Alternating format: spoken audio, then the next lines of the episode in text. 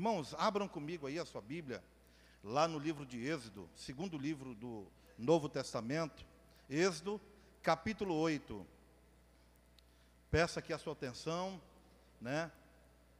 Espero, prometo aos irmãos que até é, nove horas a gente termina, se Deus quiser, em nome de Jesus. E eu queria compartilhar com os irmãos aqui uma palavra que Deus colocou no meu coração. E, e essa palavra, bom, ela tem falado muito comigo. Né? Eu acho que serve para cada um de nós, para você que necessita, para você que precisa, né? E queria meditar com você nessa noite, conversar com você aqui sobre esse assunto, sobre esse texto. Êxodo capítulo 8, a partir do verso 1 em diante, até o verso de número 10, a gente vai ler aqui, e se os irmãos quiserem já colocar aqui no telão, você pode também acompanhar pelo telão também. Diz assim o verso 1 do capítulo 8 de Êxodo: Depois disse o Senhor a Moisés: Entra a Faraó e diz-lhe: Assim diz o Senhor: Deixa ir o meu povo para que me sirva. E se recusares deixá-lo ir, eis que ferirei com rãs todos os os teus termos. E o rio criará rãs que subirão e virão à tua casa, ao teu dormitório e sobre a tua cama, às casas de teus servos, e sobre o teu povo e aos teus fornos e as tuas amassadeiras. E as rãs subirão sobre ti, sobre o teu povo e sobre todos os teus servos.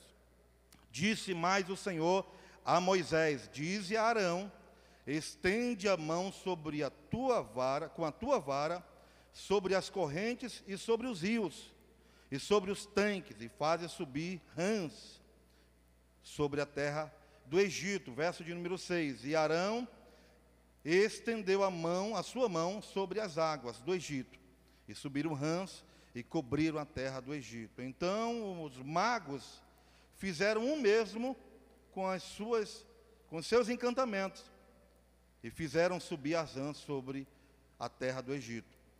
E Faraó chamou a Moisés e Arão e disse: Rogai ao Senhor que tire as rãs de mim e do meu povo. Depois deixarei ir o povo para que sacrifiquem ao Senhor. E Moisés disse a Faraó: Tu tens a glória sobre mim quando orarei por ti e pelos teus servos e por teu povo, para tirar as rãs de ti e das tuas casas, de sorte que som, somente fique no, no, no, rio.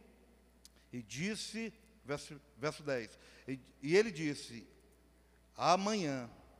E Moisés disse: Seja conforme a tua palavra, para que saibas que ninguém há como o Senhor nosso Deus. Você pode repetir comigo, irmão, o número 10, o verso de número 10, todo mundo junto? Vamos lá. E disse. E disse: Amanhã, disse amanhã. E Moisés disse: Seja conforme a tua palavra. Vamos fechar os olhos mais uma vez, irmão? Você pode fechar seus olhos aí, por gentileza, em nome de Jesus. Pai, nós te damos graça nesta noite, Senhor porque o Senhor é fiel, o Senhor é um Deus tremendo e poderoso. O Senhor se importa, Deus, com o nosso bem-estar. O Senhor é um Deus que se importa com a felicidade do teu povo. O Senhor é um Deus, Deus, que está interessado é, na nossa alegria, no nosso sucesso, na nossa felicidade, mas Deus, o Senhor também quer que nós possamos te obedecer, ouvir a tua voz e fazer aquilo que o Senhor quer que nós façamos. Senhor, esta noite está aqui a tua igreja, o teu povo, os pastores, os membros desta igreja. Senhor, nós queremos pedir que o Senhor possa abençoar, que o Senhor possa liberar aqui, Senhor, uma palavra profética, possa nos dar graça, possa nos dar da tua misericórdia, possa nos fortalecer, Senhor, possa falar conosco nessa noite. Deus, a tua palavra é poderosa e ela por si só ela tem este poder para falar conosco. Deus, Senhor, então usa Senhor, cada vida, cada coração, cada mente, Cada pessoa que está aqui, Senhor, como instrumento para sair aqui desta noite, para os seus lares, para as suas casas, Senhor, para fazerem diferença, para ser instrumento nas tuas mãos, Senhor, para que o povo saiba aqui neste lugar, há um Deus que cuida de nós. Senhor, nós te louvamos, te exaltamos e te agradecemos em nome de Jesus. Amém e amém. Amém, irmãos? Irmãos, o tema dessa pregação aqui é não deixe para amanhã o que você pode fazer hoje. Não deixe para amanhã o que você pode fazer hoje. Não, lendo esse texto aqui, né, na verdade, alguns dias atrás, Deus falou muito forte ao meu coração nessa palavra. E a gente fica vendo aqui, irmãos, que a mesma mensagem, desde o primeiro sinal, desde, o primeiro, desde a primeira praga para o rei de, do Egito, Faraó, é a mesma mensagem.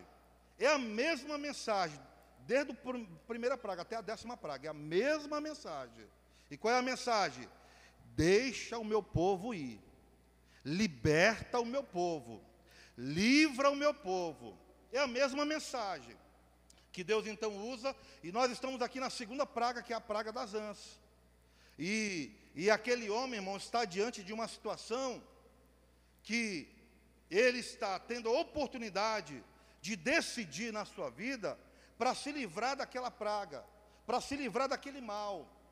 E ele então chama, manda chamar Moisés, manda chamar lá o homem de Deus e Arão também, para falar para ele, para se queixar de, de, e dizer: Moisés, olha, estou cansado, não quero mais essas anos aqui, porque muitas, eram milhares.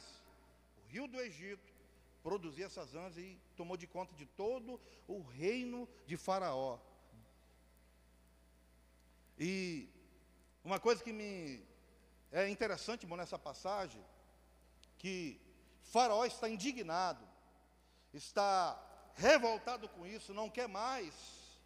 E ao mesmo tempo, no versículo 10, no versículo 8, no versículo 9, ele chama Moisés para ele conversar e pedir para que ele ore, para Deus libertar, para Deus livrar ele, e Moisés pergunta: oh, Você está com a palavra, é você que me diz, é você que me dá a liberdade de orar para Deus. Quando é que você quer que isso aconteça? Quando é que você quer que eu ore por você, ó rei Faraó, para que essas ãs desapareça do seu reino, da sua vida, dos servos, dos seus servos, porque estou aqui e Deus me enviou e Deus tem uma bênção para você. O que Deus quer é que você liberte o povo. Quando é que você quer? Na mesma hora, irmãos, então que a gente vê Faraó não querendo mais aquelas rãs, não querendo mais passar uma noite com aqueles animais. Ao mesmo tempo, nós vemos no versículo 10 ele dizendo: amanhã somente amanhã. Irmãos, talvez você hoje, como eu também, né? Talvez muitos aqui nesta noite estão vivendo situações na vida que você não precisaria estar vivendo ou passando por isso.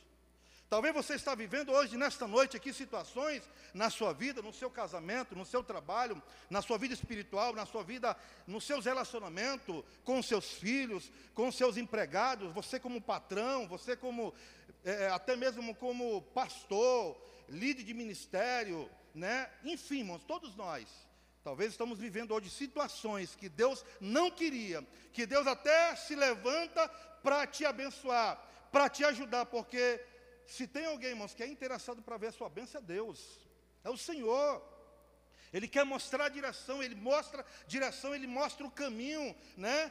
Muitas vezes, se Deus pudesse descer, enviar os seus anjos para nos empurrar, para né, dar uns tapa na gente, como fez com Balaão, de dizer para a gente, moço, ou moça, ou rapaz, ou servo, ou filho, não faz isso porque você vai se arrebentar não vai dar certo.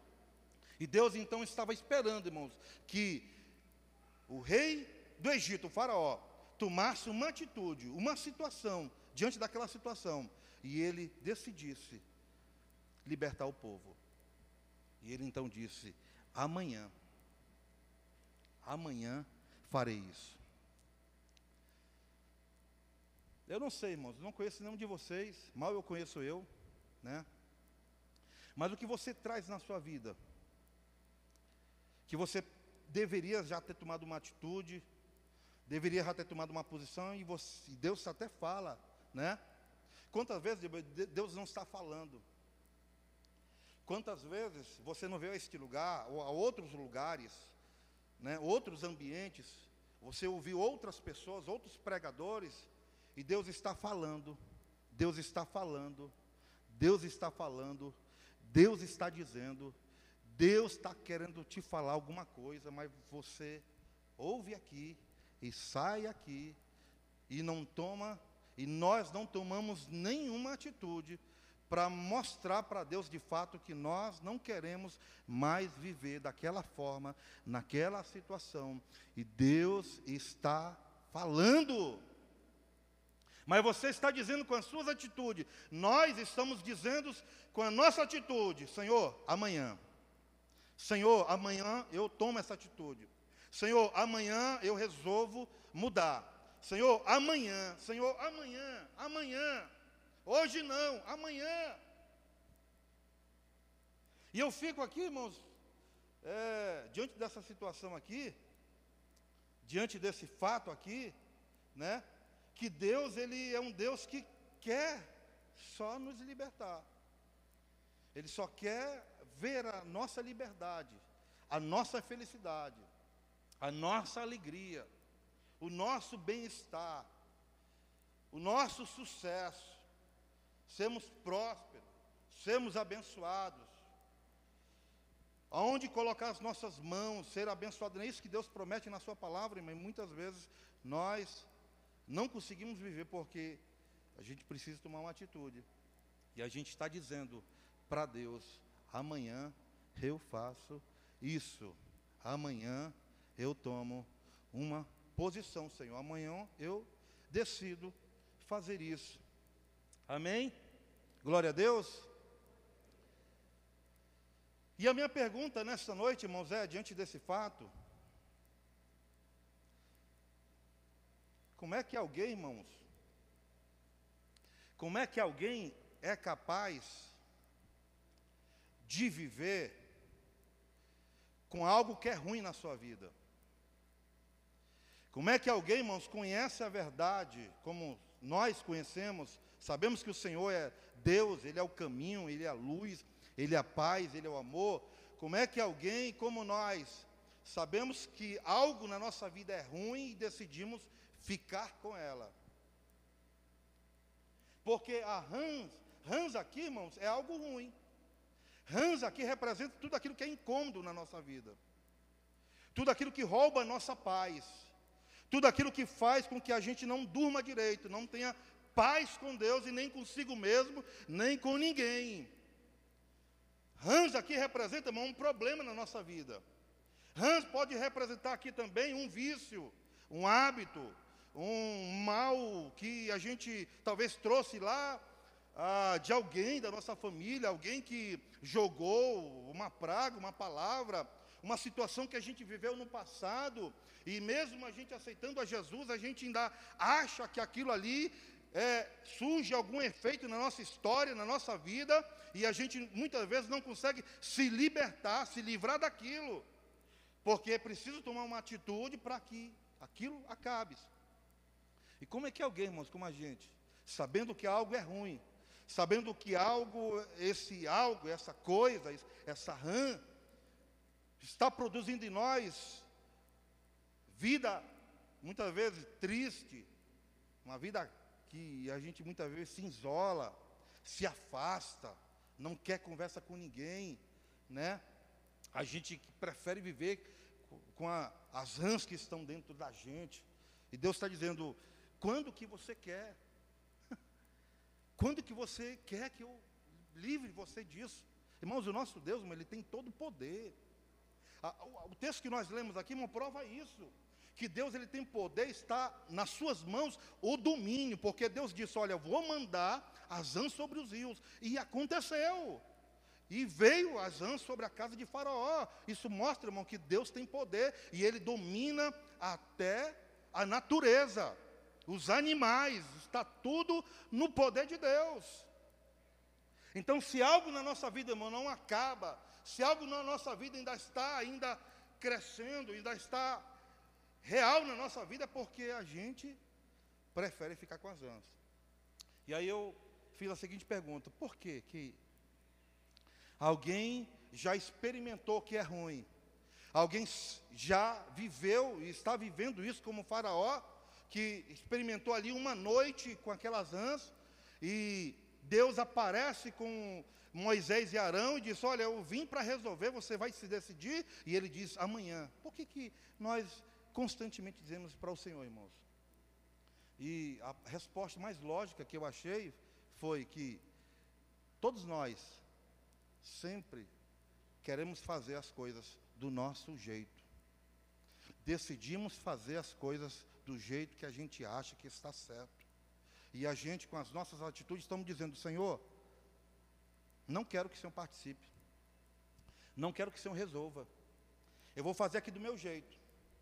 Eu vou fazer aqui do meu jeito. Se caso não der certo, Senhor, se caso não funcionar, se caso, se caso, se, se caso, passa um ano, dois anos, dez anos, vinte anos, trinta anos, morre e, e não toma uma atitude. Se caso não der certo, Senhor, que na maioria das vezes não dá certo, eu vou entrar por aqui, Senhor. Eu estou sabendo que não é da tua vontade, eu estou sabendo que não é do jeito que o Senhor quer, mas se caso não der certo, eu corro para ti, eu oro ao Senhor, me arrependo e Deus me dá vitória e está tudo bacana, tudo legal. E é frequentemente acontece isso com a gente, não é verdade? acontece conosco isso. Depois que a casa cai, depois que a miséria está instalada, a gente resolve voltar para o Senhor e Deus, como é misericordioso, ele atende um coração arrependido, né? e, e ouve a oração do justo e do contrito, aí, né, aí Deus abençoa. Mas era o que Deus queria antes da gente. Era o que Deus queria antes de você. Quando Israel vai para o Egito e clama lá no deserto, né? Deus diz para eles: era assim que eu queria vocês lá. Não era preciso você vir para o deserto. Não era preciso vocês serem aprisionados. Porque se vocês tivessem feito isso lá, eu teria abençoado vocês. Irmãos, estão entendendo aqui, irmãos? Amém? Então, eu queria nessa noite, irmãos, diante disso, falar, irmãos, pelo menos algumas coisas, pela qual você e eu e eu somos responsáveis. Você tem a responsabilidade. Está com você a decisão. Está conosco a decisão. Deus está só esperando, irmãos, você tomar uma atitude. Nós tomamos uma atitude como igreja, como servo, como filho de Deus que somos. E eu queria pedir aqui a ajuda dos irmãos é, do telão para colocarem aí, né? Então, o tema da pregação, não deixe para amanhã o que você pode fazer hoje. Então, a primeira coisa, irmão, que eu quero falar para os irmãos aqui, e a própria Bíblia vai falar com respeito a isso, dessas coisas que nós não devemos deixar para amanhã, meu irmão. Você precisa fazer hoje, para você ser abençoado, para você ser feliz na sua vida. Nós precisamos fazer isso, é responsabilidade nossa, como pessoa, como ser humano, como servo de Deus. Eu queria aqui, eu vou pedir para os irmãos me ajudarem, porque são alguns versículos. E a primeira coisa, irmãos, que eu achei interessante e que é responsabilidade nossa é: não devemos devemos cuidar, para sermos bem abençoados, devemos cuidar, primeira coisa, devemos cuidar do nosso corpo. Do nosso corpo, meu irmão. Do nosso corpo. Você sabia, irmão, que esse corpo que é seu, que está aí, olha para você, olha assim para você, dá uma olhada assim para você, esse corpo bonito aí, cheira, cheira assim você, se beija aí, se beija, né? dá um beijo em você mesmo, Dá um beijo, irmão. Beija você, não fica com vergonha, não. Você está cheiroso, eu sei que você está cheiroso. Eu sei que você gosta de você mesmo. Né? Eu sei que você gosta de botar um perfumezinho, andar cheiroso. Né? Você gosta, você está aí. Ó. Mas você sabia, irmão, que esse corpo que você tem aí, esse corpozinho aí, não é seu? é do Senhor. E você tem a responsabilidade de cuidar bem do seu corpo, porque quem mora nele, quem habita nele é Deus. Vamos deixar a Bíblia falar? Veja lá, Salmo 139, verso 14.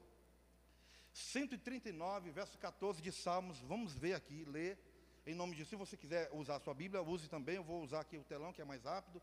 É, olha lá, irmãos, graças te dou, visto que por modo assombrosamente maravilhoso de me informastes, as tuas obras são admiráveis, e a minha alma o sabe muito bem. Irmão, você foi criado por Deus de uma maneira assombrosa, maravilhosa. Você foi formado, Deus te formou. Você é belo, meu irmão. Você é bonito. Você pode dizer para você: Eu sou bonito. Eu sou bonita. Diga, irmão, para o diabo o inferno, o inferno ouvir: Eu sou lindo. Eu me amo. Porque quem me criou foi Deus. É, irmão. E o diabo constantemente fica dizendo para a gente que a gente é feio, que a gente não vale nada, que a gente não presta, que a gente é insignificante, e a gente muitas vezes acredita nessas coisas. Mas você é belo, meu irmão, você é lindo. Aí eu peço ajuda dos irmãos, né? Aí o versículo fala que a gente foi criado de forma assombrosa. Veja lá, 1 Coríntios, capítulo 6, verso 18 e 19. 1 Coríntios, capítulo 6, versos 18 a 20, aliás, 18 a 20. Olha lá, irmãos. 18 a 20, né? Fugir da impureza. Qualquer outro pecado que uma pessoa cometer é fora do corpo.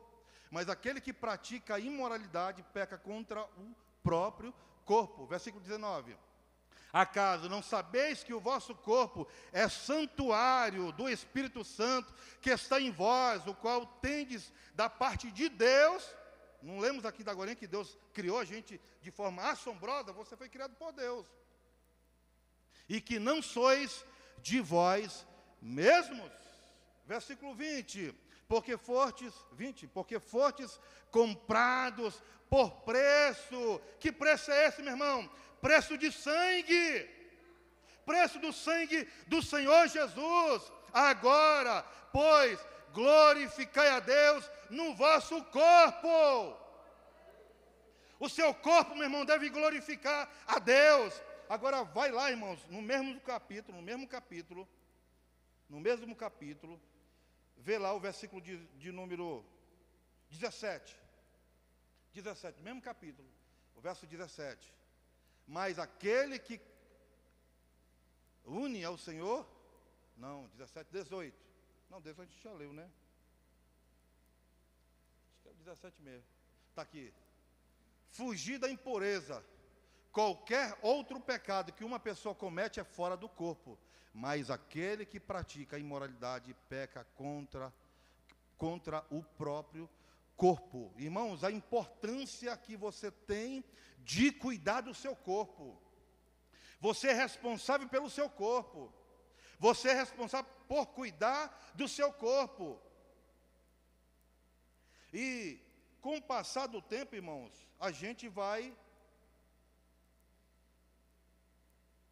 né, vai tendo algumas dificuldades no nosso corpo. Com o passar dos anos, a gente vai ficando mais velho, mais cansado, mais, né? Vai aparecendo alguns problemas. E aí, irmão, você precisa cuidar do seu corpo, por quê? Porque é, Deus habita dentro de você. E eu me lembrando aqui, irmãos, o casamento, por exemplo, ele é bênção, é bom, mas trazem consigo né, algumas, algumas situações boas e umas situações também não muito boas. Por exemplo, comigo, né? Comigo, quando eu conheci a minha amada esposa, Mãe Michele, Michele Duarte, está ali em pé, né? Se você quiser olhar ela ali, está bem ali, bem aqui, ó, a Michele Duarte está ali, a minha esposa, né? Há 17 anos atrás, portanto eu era mais jovem.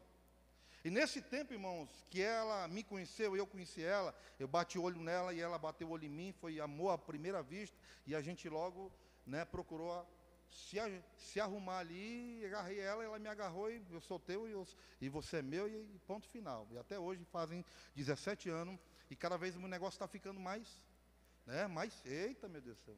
Está parecendo a, uma locomotiva de, né? Um trem. Parece que o negócio vai pegando mais fogo, meu Deus do céu. Segura Jesus. Aí, tá bom, irmãos, deixa essa parte para depois, tá bom? Aí, irmãos, eu tinha lá seus vinte e poucos anos, né? Eu pesava, irmãos, pesava 75 quilos. Você acredita nisso? Irmãos, eu era um gatinho. Eu era um saradão, meu irmão. Você pode não acreditar nisso, mas minha barriga, mãe, era barriga de tanque. Ela contava ali, uns quatro tanquinhos aqui. Tinha quatro, mas eram meus tanques, né? Malhava, corria, né? praticava esporte, né? fazia uns, uns levantamentos de peso e aquele negócio todo. E eu estava saradão, irmão, na flor da juventude, ninguém me pegava e eu corria aquele negócio todo. E aí, irmão, o tempo foi passando, né? Tempo foi passando. Aí, irmão, chegou um ponto em que eu eu não comecei, eu comecei a não escutar mais direito, né? Hoje, esse lado de cá, por exemplo, meu retorno não está funcionando direito, eu não escuto direito. Eu não estou enxergando. Perceberam aqui, irmãos, que eu estou usando aqui? Pois é, irmãos. Está com uma semana, duas semanas mais ou menos, que eu estou usando óculos. Porque eu descobri que depois dos 40 você não enxerga tão bem como tinha 20 anos. E para mim foi um choque. Meu Deus do céu, eu achava que nunca ia usar óculos. E eu tinha pavor disso. E eu, agora me vendo tendo que usar óculos, porque um dia eu cheguei aqui no culto, o pastor me chamou para fazer leitura do, do culto aqui, para abrir. A... Quando eu abri, irmãos, eu procurei. Meu Deus, cadê as palavras? Irmãos, e estava uma capa só, não entendia nada. Eu falei, pastor, pastor, cara, chama pastor Ramutal, porque pastor, não estou enxergando nada, cara. Aí disse, tem quantos anos? Pastor, tenho 40, é isso. Está aí a resposta, você tem 40. Meu filho, depois dos 40, tem que usar óculos. É sério, pastor? Meu Deus do céu. Aí corri, fui procurar um médico aí, né? E aí o médico de fato constatou que eu não chegava de perto, só de longe. De longe, irmão, eu, meu Deus do céu, de longe, né? Eu enxergo bem, mas de perto não enxergo nada. Pelo menos letra, né? Letras aqui, para mim é difícil ler e agora está bacana ali, está bacana aqui também. E, e a gente, irmão, vai mudando, o corpo vai mudando, né? Com o passar dos anos, a gente vai se alimentando mal, não vai se alimentando muito bem. Ainda mais hoje, irmãos, que todo mundo quer comer tudo. Os jovens, então, que querem comer tudo, né? E a gente, irmão, vai naquele pique, naquela coisa. E eu me lembro que na minha juventude, é, os mais antigos, né, na minha época, diziam: menino, vai devagar, porque o negócio não é brincadeira, não. Se não escapar de novo, escapar de novo de velho, não escapa. Irmãos, eu. E, ele, e de fato é verdade, irmãos, eu já estou sentindo. Não escuto direito, não enxergo direito, né? não estou falando direito mais. Mas não tenha medo, irmão, não se preocupe, tá? Eu estou falando. E o fato é, irmãos, que a gente precisa cuidar do nosso corpo. Tem médicos aqui, né? E hoje, irmãos, é interessante que hoje você pode procurar ajuda. Se o seu corpo sentiu alguma coisa, irmão, se o seu corpo mostrou uma dor que você não tinha o costume de sentir, irmão, procure um especialista, procure ajuda. Procure uma pessoa para te ajudar, para te orientar, né? Não faça também por conta. Uma vez eu me, eu me lembro, irmãos, que nessa questão de, de malhar muito, e aconteceu isso comigo uma vez, e eu estou falando aqui para que você não faça também. Aí eu, né, eu achava assim, irmão, na minha adolescência é impressionante, né, como a gente pensa essas coisas, é impressionante. Pelo menos eu pensava, né? Aí, irmãos, eu, cara, eu vou ficar aqueles caras bombadão, né? Eu olhava aqueles, aquelas imagens do Arnold Schwarzenegger, né? Todo malhadão e via a imagem deles malhando, um cara maceta, né? Grande. Aí eu vou começar a malhar. Começar hoje. Aí na casa do meu pai, irmão, tinha um, esses eu não sei como é que é o nome, mas levantamento de peso, né? feito de concreto, de lata. Aí, mas eu comecei. Aí eu vou fazer a 100. Eu vou sair daqui grandão. 100, irmão. Aí eu fiz 100. Pam, pam, pam, pam. Irmãos, eu fiz 100. Passou de 100, passou 110. Eita, consegui. Passei do limite. Irmão, sem brincadeira nenhuma, irmão. No outro dia, no outro dia, irmãos, aqui estava tão dolorido. Dolorido. Irmão, dolorido que eu chorava de dor. Eu andava assim, ó. Aí disse, meu pai dizia, menino, o que é que tu tem? Pai, cara, eu não estou conseguindo mexer meu braço. Pai, está doendo demais. E eu chorando, irmão. Sério, irmão. Não é brincadeira, não. Você está sorrindo porque não era com você. Se fosse com você, não estava sorrindo, né? Irmãos, aí eu, cara, que loucura. Uma vez, irmãos, eu participando de atletismo, né? E na escola ainda, aí estava empolgado naquela com a primeira corrida que eu ia fazer, lá no estado do Canarinho ainda. Isso faz um tempo, né? Faz muito tempo. E aí eu, é, era 500 metros raso. Irmãos, eu não tinha o que fazer, não fui orientado, e eu queria chegar em primeiro lugar. Eu achava que eu ia correr, ia chegar em primeiro lugar e ia deixar todo mundo para trás. Irmão, na primeira largada que eu dei, irmão, puxei acho que uns 100 km por hora. Meu irmão, não cheguei na metade daquela primeira volta, não cheguei na metade. Eu fiquei tão cansado que desmaiei. Você acredita? Então, procure uma pessoa que possa te orientar, meu irmão. Né? Hoje, a gente tem essa dificuldade para saber o que a gente deve se alimentar, deve comer saudavelmente. Hoje, tudo, irmãos, o mercado de alimentos oferece tudo. Eles querem vender tudo. Querem vender tudo. Não quero saber quem vai ficar doente, quem não vai.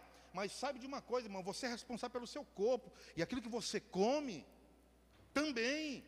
E eles podem modificar o seu corpo, trazendo o que, irmãos? Consequências. Consequências muitas vezes graves para a nossa saúde para o nosso bem-estar, e Deus não quer que a gente vá, né? E, e louvado seja Deus, irmão, que aqui na nossa igreja temos pessoas que trabalham em, em algumas áreas, você pode estar procurando aí, né? Uma vez eu fui lá em Rolenópolis e fui procurar, por exemplo, uma nutricionista, e, cara, eu fiquei triste né, com aquilo, porque era uma pessoa que estava tentando ajudar as pessoas. Aí fui marcar uma consulta para o André Lucas até, né? Para é, preocupado nessa questão e tal. Aí a consulta, irmãos, infelizmente, né? Ela ia cobrar 350 reais por uma consulta. Aí eu não tive condições. Mas você, irmão, que tem condições, que pode, né? Que tem outros meios, procure alguém que possa te ajudar faça exercícios, ande de bicicleta. Tem um, uma equipe aqui na igreja que está começando né, a envolver os homens e as mulheres, os casais, na pedalada. Né? O irmão Ediene ali que né, Deus está usando, irmãos. Eu acredito que Deus está possibilitando, nos dando essa oportunidade para que você possa fazer algum exercício.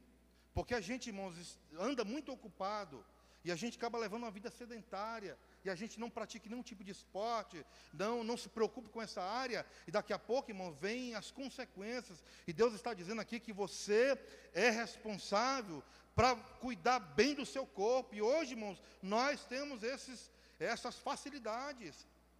Né? Sou de uma época que as pessoas diziam que praticar esporte, andar de bicicleta, essas coisas era pecado. E não é, irmão, é, é, é, faz parte da sua saúde, do seu bem-estar com bem com você mesmo. Por exemplo, irmão, você acha que Deus tem interesse que você fique doente fisicamente? Hã? Tem interesse? Será se Deus quer que você coma tudo aí, né, se encha de tantas coisas aí, e sabendo que mais tarde você vai ter as consequências através da doença? Será se ele quer isso? Você vê a história, por exemplo, de Naamã, um homem que era importante no, no, no exército de, de, de, do povo da Síria. E ele era tão importante, era tão respeitado, mas era um homem o quê? Era o homem, era o quê, irmãos? Um homem leproso. Aí ele soube da história que em Israel havia um profeta que um rei que curava os doentes. Aí ele foi, caminho de três dias, até Jerusalém, até a cidade lá onde o profeta morava, para buscar a cura. E chegou lá, Deus abençoou. Por quê, irmão? Porque Deus tem interesse no nosso bem-estar, no nosso físico. Ele não quer que a gente fique doente, depois fique acamado e depois morra. Ele quer que você viva, quer que você seja feliz. Então você é responsável pelo seu corpo, meu irmão. Cuide do seu corpo.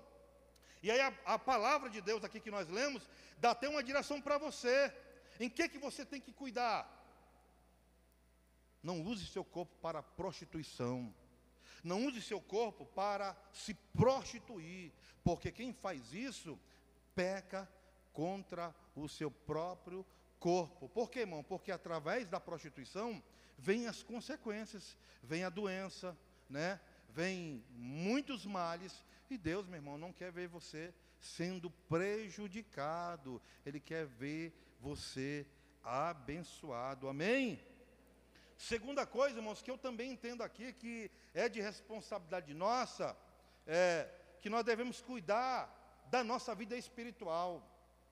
Você é responsável irmão, pela sua vida espiritual. Não é o pastor, não é a igreja em si, os obreiros. Cada um de nós somos responsáveis para cuidar bem da nossa vida espiritual. O pastor da igreja, ele tem um limite na sua vida. Ele tem um, um ponto até onde ele pode ir. Dali para frente é você e Deus. E você precisa, você é responsável pela sua vida espiritual. Veja lá, peço que os irmãos coloquem aqui, Hebreus capítulo 5, verso 14, 12 e 14. Hebreus capítulo 5, verso 12 a 14.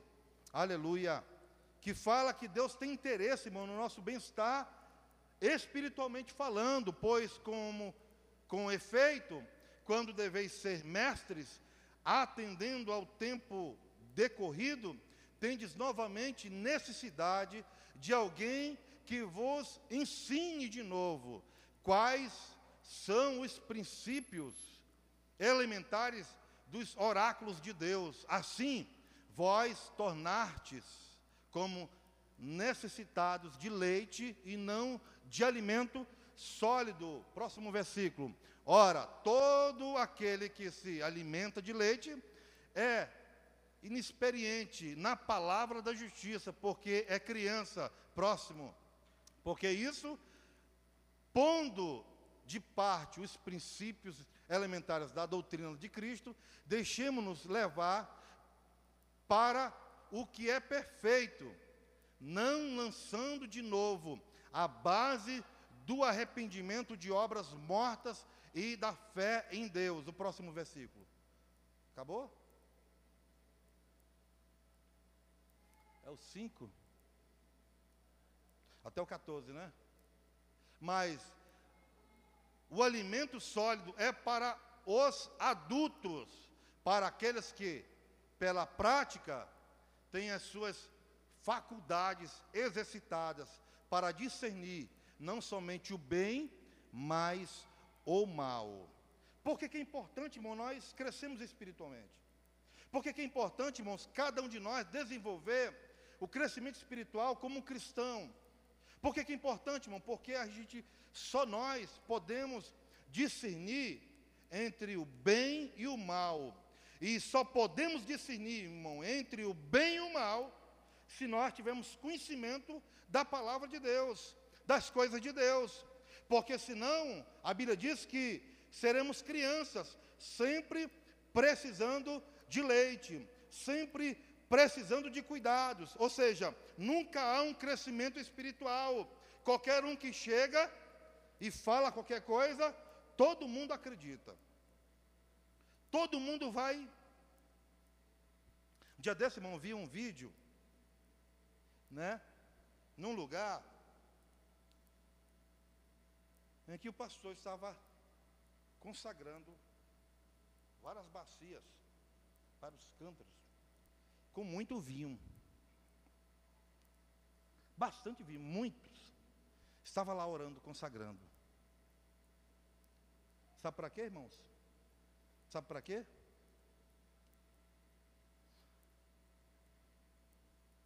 Para vender uma garrafinha com um vinho consagrado, ungido. Sabe por quanto? Por mil reais. Sabe o que é o mais interessante, irmãos?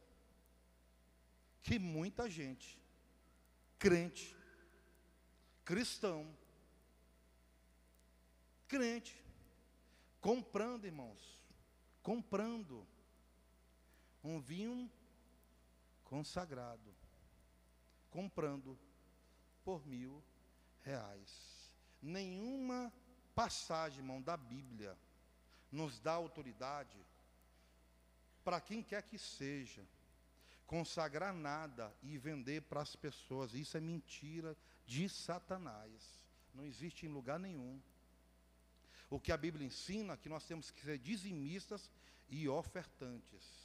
O que a Bíblia ensina é que nós temos que ser generosos, bondosos para com a obra de Deus. Por que isso acontece, irmãos?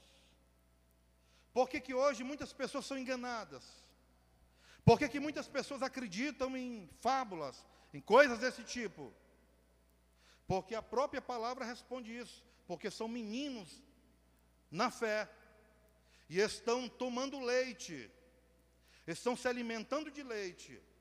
Mas quando chegarem a ser adultos, essas pessoas não tomarão mais leite, mas alimento sólido, porque elas serão capazes, serão capazes de por si só, de por si só, decidirem entre o certo e o errado, entre a bênção e a maldição. Por isso que é importante, meu irmão, você crescer espiritualmente, ser maduro espiritualmente. Não basta, irmão, só ser crente, porque crente, diz a palavra de Deus, que até o diabo é. Até Satanás é tão crente, é tão crente, que crê em Jesus, que ele faz o quê? Ele is, fala aí, is, tremece, meu irmão. O diabo, Satanás, o inimigo de nossas almas, crê em Jesus, sabe que ele é o Filho de Deus, o Salvador, ele crê que estremece. Então, meu irmão, você não só pode ser crente, que diz que crê, mas precisamos ser cristãos que vivem, que praticam, que dizem de fato com as suas atitudes, que são firmes na palavra, que acreditam em Cristo e que ninguém pode enganar, que ninguém pode tirar você da base daquilo que você acredita, que é a palavra de Deus. Por isso, irmãos, que você precisa, você é responsável. Uma criança, irmão, por exemplo, os irmãos sabem disso. Uma criança, irmãos, que está aprendendo a andar, ela consegue andar sozinha? Sim ou não? Ela precisa da quê? Da ajuda dos pais, da ajuda de um adulto, da ajuda de uma pessoa que tenha a capacidade de direcionar ela. Você vê a criança indo para a tomada, vai meter o dedo na tomada, ela vai pegar um choque. E aí você faz o quê? Menino, não faz isso. Bate na mãozinha. Aí, tira ela de lá. Daqui a pouco ela volta de novo, bota o dedo na tomada. Quantas, quantas vezes ela vai fazer isso, irmãos? Quantas vezes a criança vai fazer isso? 10, 20, 100 vezes, até ela dormir. Ela vai meter o dedo na tomada lá. Ela vai apanhar, você vai brigar com ela, ela vai chorar, e ela vai continuar, mesmo se arrastando, mas ela vai botar o dedo na tomada lá. Por quê, irmão? Porque ela não tem noção. Ela não sabe discernir entre o certo e o errado, meu irmão. Para ela está certo. Para ela é normal ir lá e. Né? Para a gente não é normal. Então, irmãos, aquilo que você, que nós somos enganados facilmente, as pessoas são enganadas facilmente, significa dizer, irmãos, que somos ainda crianças. Não houve crescimento e você é responsável pelo seu crescimento espiritual. Como é que nós crescemos espiritualmente, irmãos? Todos os irmãos aqui da igreja do Nazareno já sabem. As quatro leis, pelo menos, irmãos, pelo menos isso. é, seria, eu acho que seria. Vou colocar as regras básicas do cristianismo, eu acho. Tem muitas coisas, mas eu acho que isso aqui seria o básico para que a gente desenvolva nossa vida espiritual. São as quatro disciplinas espirituais. Quais são, irmãos? Primeiro, qual é? Primeiro, diga assim: oração. é, meu irmão. Primeira delas, oração. Estou dizendo aqui na ordem. Pode ser qualquer uma, mas oração é uma delas. Se você não ora, meu irmão, se você não ora a Deus, se você não conversa com Deus, se você não tem tempo a sós com Deus, se você não tira momentos para buscar a Deus em oração, não estou falando, irmão, daquela oração que você faz na hora do almoço, a oração do Leandro. Senhor, abençoa este pão e diminui a multidão. Amém. Já orei. Não preciso mais orar hoje. Já fiz a oração que vai me proteger o dia, a semana, o mês e o ano. Estou protegido o ano inteiro. Você precisa orar, irmão. Aqui na nossa igreja, né, não temos muito, muitos ambientes para oração, mas temos aqui, né?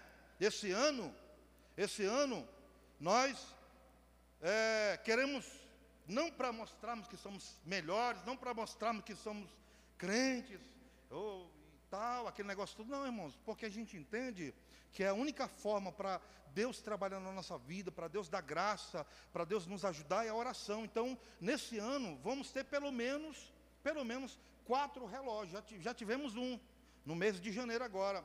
Em março, vamos programar de novo. É 24 horas, irmãos. O que, que você tem que fazer, meu irmão? Você que quer desenvolver isso na, nossa, na sua vida, e você nunca teve costume para orar, escolha um horário. A irmão Di, e outros irmãos que estão, vão estar envolvidos aí, os pastores, vai colocar lá as relações lá dos dias, uma hora só, meu irmão. Você vai escolher naqueles dois dias, naquele período de 24 horas, colocar o seu nome. Aí você diz, mas pastor, é, eu quero no horário, por exemplo, é, 7 horas da manhã, 8 horas da manhã, mas já tem alguém lá, não tem problema. Quem está com o seu nome lá, não quer dizer que não tenha não possa ter mais pessoas naquele horário. Quantas queiram naquele horário, pode ter. Mesmo que todos os horários sejam preenchidos, não deixe de colocar o seu nome. Coloque lá. Ah, eu quero no horário tal, mas já tem 10 pessoas. Coloque mais um, não tem problema. O que nós queremos, irmão, é fazer com que cada um de nós, você e eu, possamos buscar a Deus, possamos nos entregar a Deus em oração, porque a única maneira de Deus fazer o seu mover é a oração. Segunda coisa, irmão, é, tem oração também de sexta-feira aqui. Se você quiser também tirar uma hora de 10 às 11 para estar aqui, pode fazer também. Né? Segunda coisa é jejum. Aliás, leitura da palavra.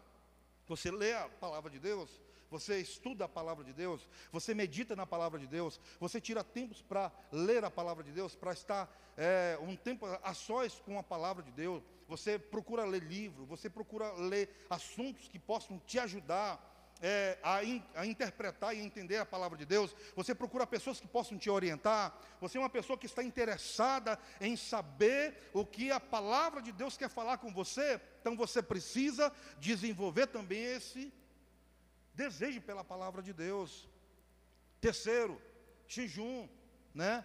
Jejuar, tirar períodos ali, consagrando a Deus, Senhor, eu quero tirar aqui esse período para consagrar minha vida para Ti, para consagrar minha vida para o Senhor, eu quero que o Senhor me abençoe, então vou tirar aqui, Senhor, uma hora, duas horas, três horas, meio dia, uma, um dia, não sei, conforme as suas condições, conforme a sua necessidade física que possa permitir, mas tirar ali períodos de jejum com Deus, consagração para Deus, Senhor, eu quero apresentar aqui a minha vida, né? Aí você vai fazer concurso público, você vou jejuar aqui para o concurso público, para passar. Aí, irmão, aí não, não dá, né? Aí você tem que estudar mesmo. Não tem jeito não. Se você não estudar, você pode orar, pode jejuar, pode se arrepender, se converter, aceitar Jesus de novo. Se você não estudar, meu irmão, você não passa. Então não tem nada a ver aqui com passar com concurso público, né? Para você jejuar, não, tá? É para a sua vida, é para você ter mais intimidade com Deus, para você discernir o mundo espiritual, o que está certo e o que está errado. E comunhão, meu irmão. Quarta coisa, comunhão. Eu acho que essas quatro coisas aqui são básicas para a vida cristã. Comunhão. É o que você está fazendo hoje aqui, ó. Né? Estamos aqui fazendo hoje como igreja, juntos aqui louvando a Deus, adorando ao nome do Senhor. Aí você vai para casa, dá a paz do Senhor para o irmão, aí no próximo culto, quarta-feira você está de novo, você vê o irmão de novo, irmão, paz do Senhor, tudo bem, estamos juntos de novo. Deus te abençoe, estou orando por você. O que você precisa, o que você está necessitando, estou aqui para te ajudar. Comunhão, meu irmão. Estamos em comunhão na presença do Senhor e Deus vai nos abençoando, Deus vai nos ajudando e a gente vai prosseguindo. Por quê, irmão? Porque somos responsáveis pela nossa vida espiritual. Veja lá Efésios, agora capítulo 4, verso 15 e 16. Efésios capítulo 4, verso 15 e 16. Jesus, esse relógio não está errado não? Caraca, falei um tempão já aqui. Só passou 29 minutos. Que que é isso, meu irmão? Eu tô, tô enxergando direito, irmão. Peraí, deixa eu tirar o. Caraca. Efésios capítulo 4, verso 15, diz assim: Mas, seguindo a verdade em amor, cresçamos em tudo naquele que é o cabeça Cristo. A própria palavra diz, irmão, que nós temos que crescer espiritualmente. A própria Bíblia, a palavra de Deus, diz que Deus tem interesse em que você cresça espiritualmente, em que você desenvolva a sua fé, a sua crença em Deus. É responsabilidade sua. Nossa, não transfira, irmão, isso para a igreja, a organização. Não transfira isso para os pastores. Não transfira isso para os membros da igreja. Você é responsável. Nós, cada um de nós somos responsáveis.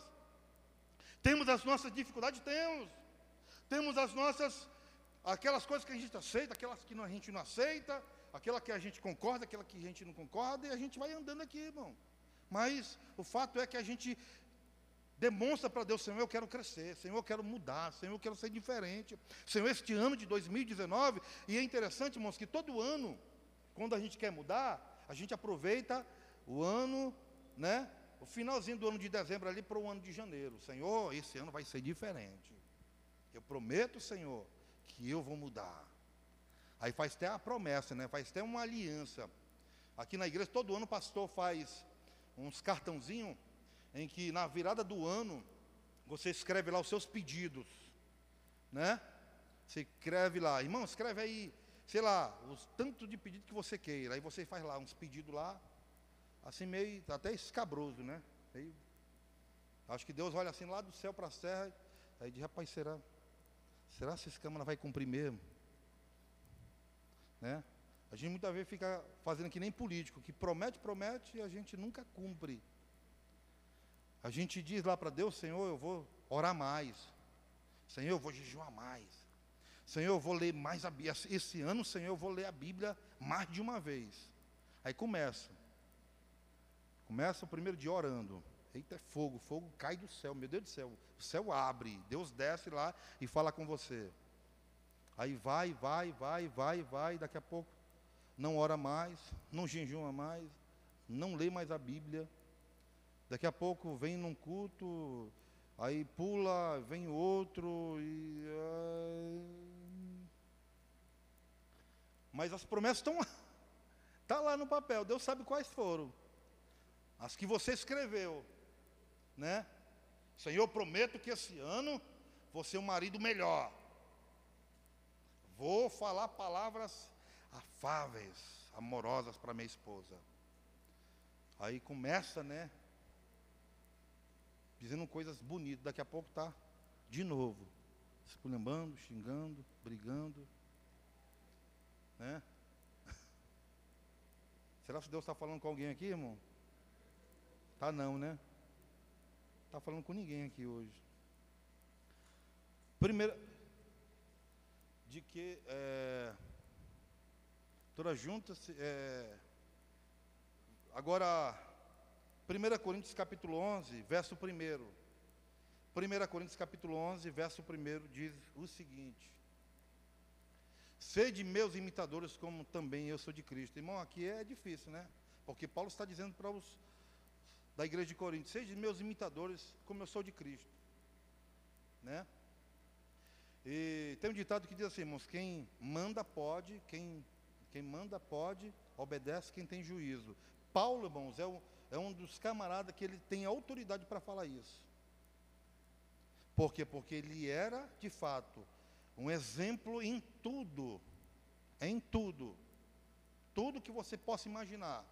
Ele foi o exemplo, ele foi, ele foi, né, um imitador.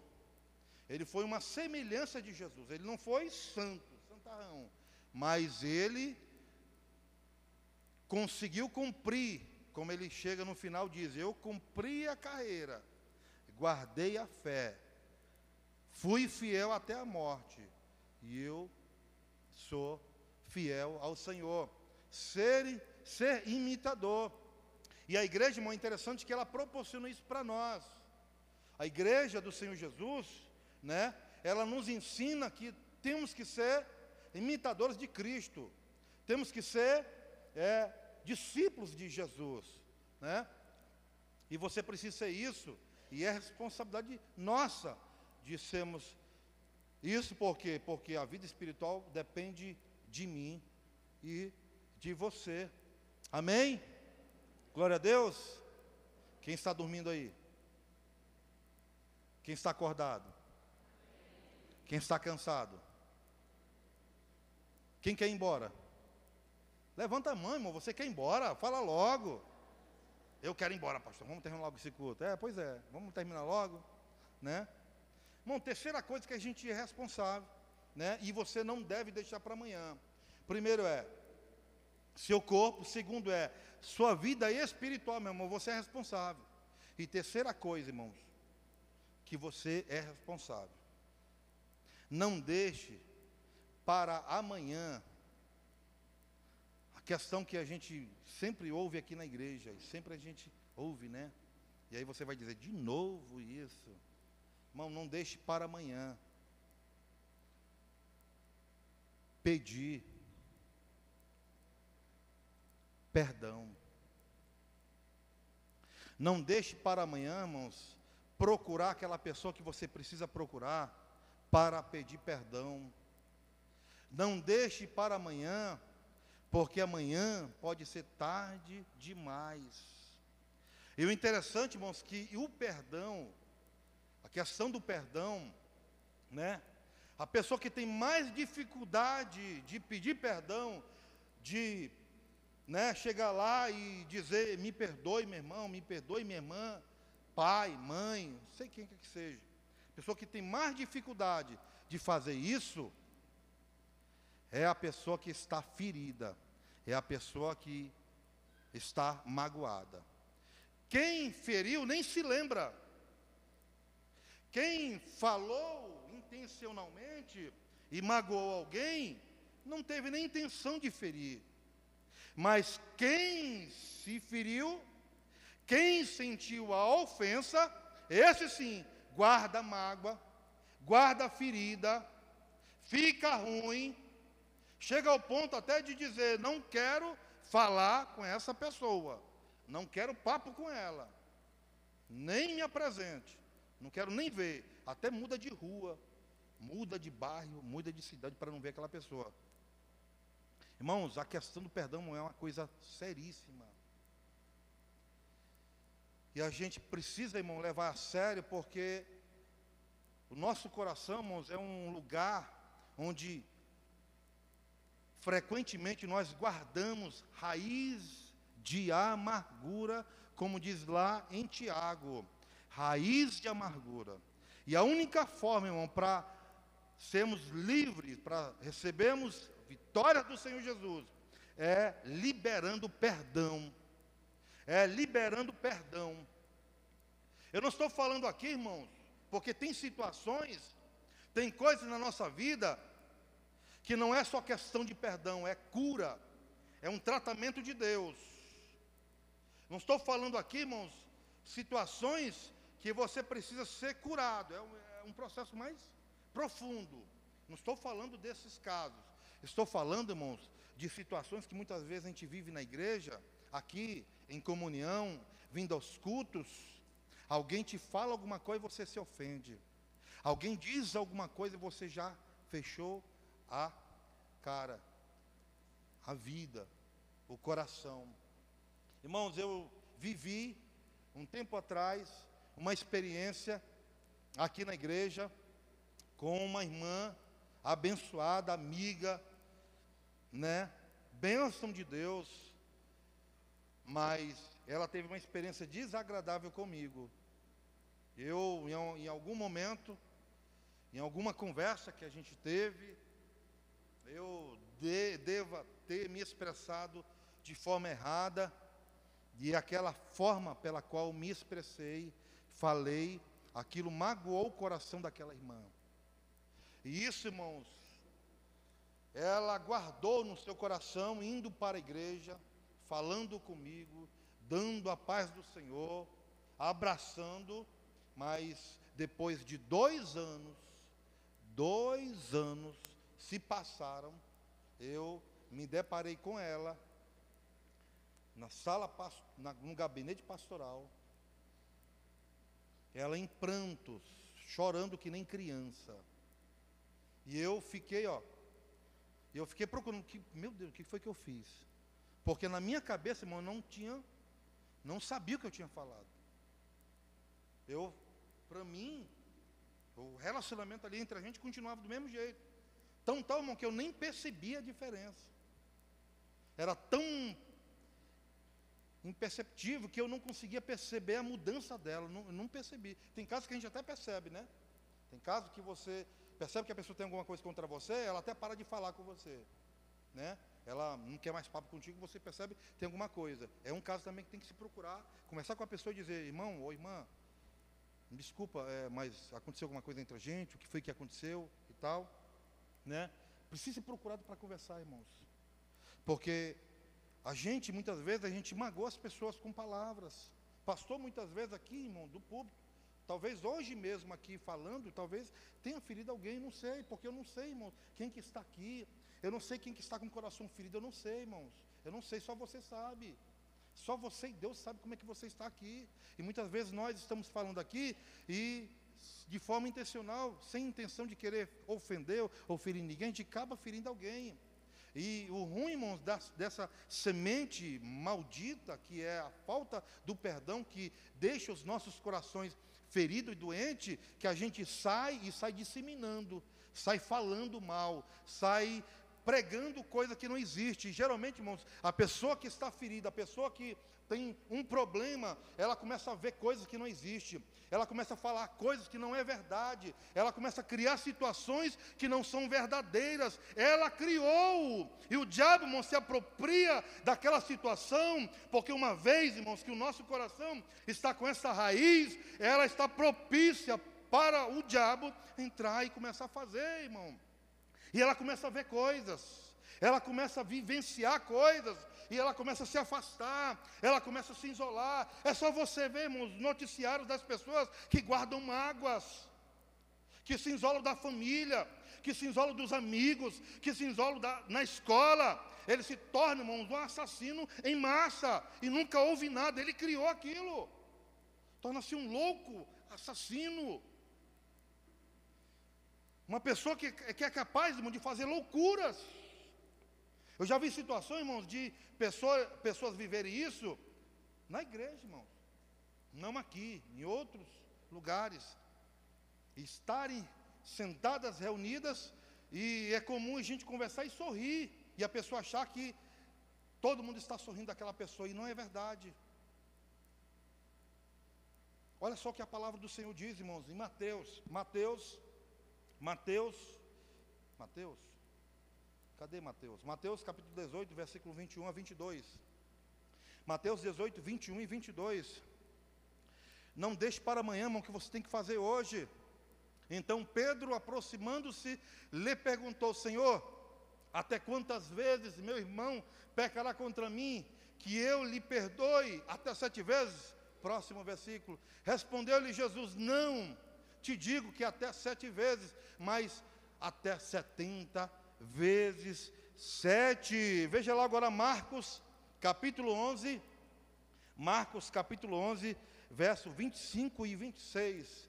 Vamos ver o que, que Marcos fala agora com respeito ao perdão.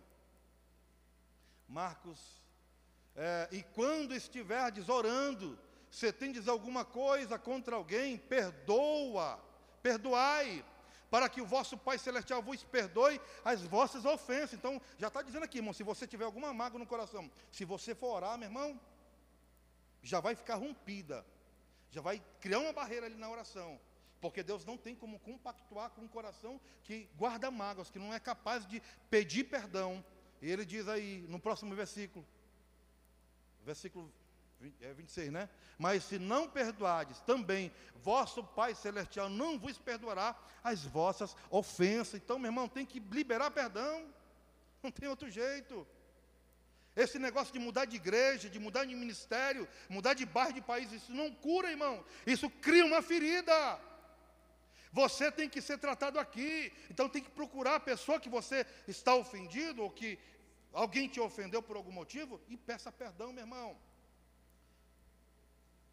Olha o que a palavra de Deus está dizendo aqui. O que a palavra de Deus está dizendo? Que você é responsável pela sua vida em praticar o perdão. Veja lá agora, meu irmão, Lucas, capítulo 17. Lucas, capítulo 17, verso 3 e 4. Lucas 17, 3 e 4. Acautelai-vos, se teu irmão pecar contra ti, repreende-o e se ele se arrepender, está dizendo o que aqui, irmãos? Contra o irmão, ó. Contra o irmão. Cautelai-vos, se teu irmão pecar contra ti. O que, que ele pode pecar contra você, irmão? Sei lá, pisar no teu calo, falar mal de você, criticar você, não sei. Repreende-o. Repreende-o. Fale para ele. E se ele se arrepender? Perdoe. Pedro disse lá: Quantas vezes, Senhor? Eu tenho que pedir perdão do meu irmão. Sete vezes. Todas as sete vezes. Ele vai te ferir. Ele vai te magoar na mesma coisa. Ele vai te perseguir. Aí quantas vezes, Senhor? Sete vezes. Não, setenta vezes sete. Senhor, eu vou ter que suportar isso. Quantas vezes? A mesma pessoa, a mesma situação, a mesma ofensa. Senhor, eu vou. Perdoa, perdoa perdoa. Colossenses 3,13. Colossenses 3,13. Já já vou já encerrar, irmão. Colossenses 3,13. Suportai-vos uns aos outros, perdoai-vos mutuamente, caso alguém tenha motivo de queixa contra outrem, assim como o Senhor vos perdoou, assim também perdoai vos, vós, vocês. Olha só, irmãos, uma frase que eu encontrei aqui, eu achei interessante, vou ler aqui para os irmãos. Quando escolho não perdoar os outros e não esqueço o que foi feito a mim, isso afeta minha mente, meu espírito e o meu corpo. Entra aqui a questão do corpo, irmãos. Falamos no início aqui. Quantas pessoas, irmãos, não estão doentes fisicamente, porque elas não conseguem liberar perdão para as outras, não conseguem perdoar. O fato, irmãos, de a gente guardar mágoas, e o diabo sabe disso. Satanás sabe disso, irmãos, que quando eu guardo mágoa, isso vai fazer com que eu atraia para o meu corpo doenças físicas, como câncer, como problemas renais, do intestino e muitos outros, irmãos, muitos outros problemas físicos, doenças físicas. Então é um negócio muito sério. Li, estou lendo o livro e li uma coisa interessante nesse livro, que numa cidade dos Estados Unidos existia um homem que estava vendendo uma propriedade, uma casa, por um valor X. 100 mil dólares, parece. E esse homem não conseguiu vender. Apareceu um mendigo para comprar essa casa. Um mendigo. Ele não conseguiu vender, o mendigo ficou lá insistindo, quero a casa, quero a casa, quero a casa, quero a casa. E aí o mendigo comprou a casa. Por um real. Um real, um dólar, não sei. Comprou a casa lá, o mendigo comprou. Foi morar lá com a família, levou as coisas dele lá dentro. Aí o homem disse, beleza, eu vendo a casa para você. Mas com uma condição. Que eu, num dos cômodos da casa, eu coloque um prego. A casa é sua, mas esse prego é meu. Beleza, tá bom. O prego é seu. A casa é minha, o prego é seu. Tá bom. Feito o acordo. O mendigo foi morar na casa. E depois de um tempo, irmãos, depois de muito tempo, aquele antigo proprietário voltou para comprar a casa de volta e o mendigo disse: Não vendo, não quero papo, não quero acordo. Beleza, mas o prego que está ali é meu. O prego que está lá na porta, naquele cômodo lá, é meu. Se lembra? É verdade, é seu. Sabe o que, que esse homem fez, irmãos? Para ele conseguir de volta a sua casa, ele foi num terreno baldio, pegou a carcaça de um cachorro morto e pendurou no prego, que era dele, que era dele. O que aconteceu, irmãos, com essa carcaça desse cachorro morto? O que, que você imagina que aconteceu? Dentro da casa, todo mundo morando lá, o odor que provocou um mau cheiro tão grande, irmãos, tão grande, que o mendigo teve que sair com todas essas coisas e entregar a casa para aquele homem. Sabe o que acontece, irmãos, quando nós não liberamos perdão? É exatamente isso. O diabo chega e coloca um prego. Isso aqui é meu. Pertence a mim. Nós, irmão, muitas vezes estamos andando para a casa do Senhor, mas estamos carregando uma carniça dentro da gente. É literalmente isso, irmãos. Alguém que não consegue liberar perdão, é como se estivesse carregando uma carniça dentro de si. Você é uma carniça, não é seu. Você não precisa ficar com ela, é do diabo. Mas só tem uma forma, é quando você libera perdão. E o diabo vai fazer de tudo, irmão, para que a gente não libere perdão e não vivamos de bem com as pessoas, com ninguém, com a igreja, com Deus consigo mesmo, em nome de Jesus. Vamos ficar de pé?